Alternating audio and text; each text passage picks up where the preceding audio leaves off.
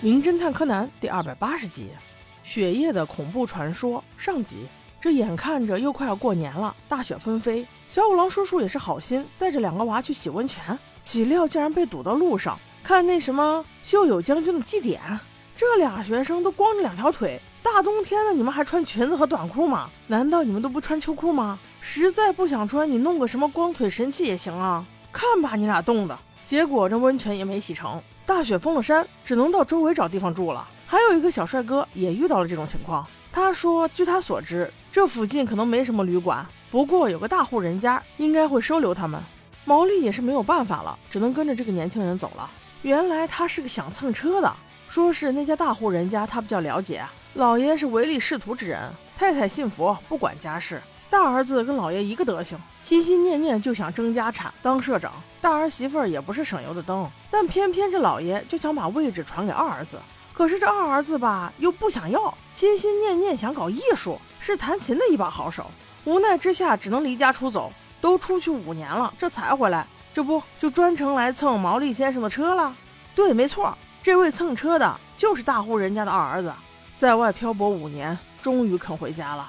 但是他回家的目的并不是为了争家产，而是为了跟父亲说清楚，这是他最后一次回家。他决定去西班牙发展他的音乐事业，与家族脱离，再也不回来了。我说你家这老爷也是，你拗什么拗啊？这俩都是你儿子，财产传给谁不是传呢？非要给不想要的，让想要的人干生嫉妒，那哥俩没有矛盾才怪呢。这说话间，他们就回到了家。哥哥一看是弟弟回来了，立刻就横眉冷对：“你都走了五年了，你还回来干嘛？”还带了一群不相干的人，哇，不是吧？人家都走了五年了，刚回家，连句寒暄都没有，就准备赶人家走，这是你亲弟弟吗？就这格局，你爹能把位置传给你才怪呢。这弟弟倒是淡定，像是早就猜到了会有此待遇，只是简单介绍了一下毛利一家。正要继续说话时，老爷终于出来了，看见是自己深爱着的小儿子时，高兴的都快疯了。再一听说毛利先生也来了，立刻都请进了屋。主动说道：“这周围也没什么旅馆，晚上就住在这儿吧。反正家里也大，别嫌弃就行。”哎，姜还是老的辣。我看这一集大儿子必死。老爷让他家的小保姆北条小姐给各位安排一下房间。北条小姐便带着小五郎走了。安排好房间之后，柯南想去上厕所，北条小姐就带着柯南去上厕所。哎呀，这个北条说起来太绕口了，叫小北吧。说是回来就给他们泡茶。毛利感觉很不爽呀。我要喝的可不是茶呀！二少爷和毛利可是有同样想法的，二人约起一块喝酒去了。都安顿好了之后，终于到了晚饭时间。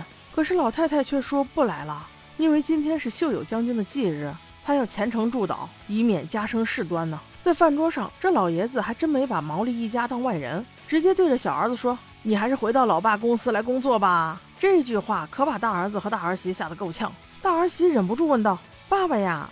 你说社长的位置，您准备传给谁呀？老爷却说：“这饭桌上说什么呢？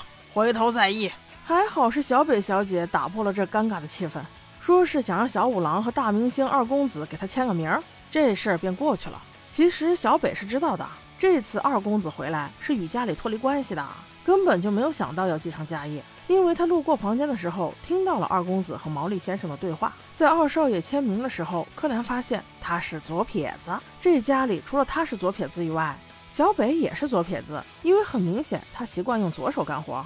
饭后，很快从老爷的书房里就传出了大公子和老爷吵架的声音。当然，主题只有一个，就是家产要传给谁。老爷还是那么执拗，那这个事情就是死疙瘩了，解都解不开，自然是不欢而散喽。大儿媳也是不甘示弱，言语间总是在挑衅二公子。这次回来肯定是来争家产的。这个时候，老爷发现大儿媳在找自己小儿子的事儿，那怎么行？你一个外人家敢找我儿子的事儿？于是立刻出来制止。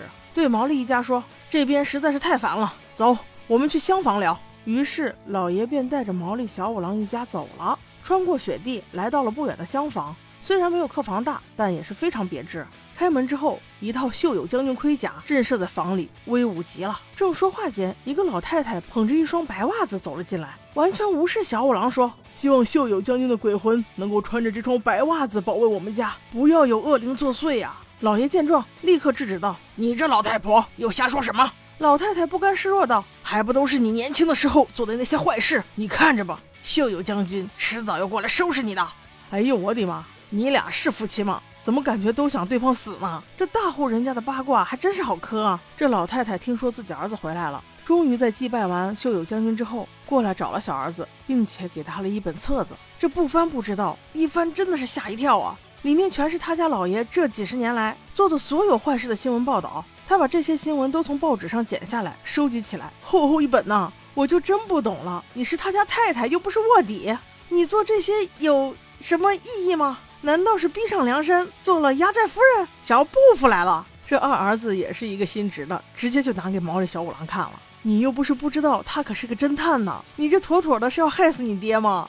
哼，我怎么觉得这一集的人设都有些扭曲呢？在这个恶毒的小册子中，有一个人引起了他们的注意。那就是秀友将军这套盔甲原本的主人，他在四年前被老爷设计自杀身亡，但是警方又找不到任何证据指控老爷，此事只得作罢。眼看着到了晚上睡觉时间，可是在这栋大房子里的所有人都还各怀着心事。柯南去上一趟厕所，发现所有的人都没有睡。大公子夫妻俩刚吵完架，所以分开睡。大公子去了影音室，顺道还让小北给他倒了杯咖啡。那大儿媳只能自己独自喝闷酒。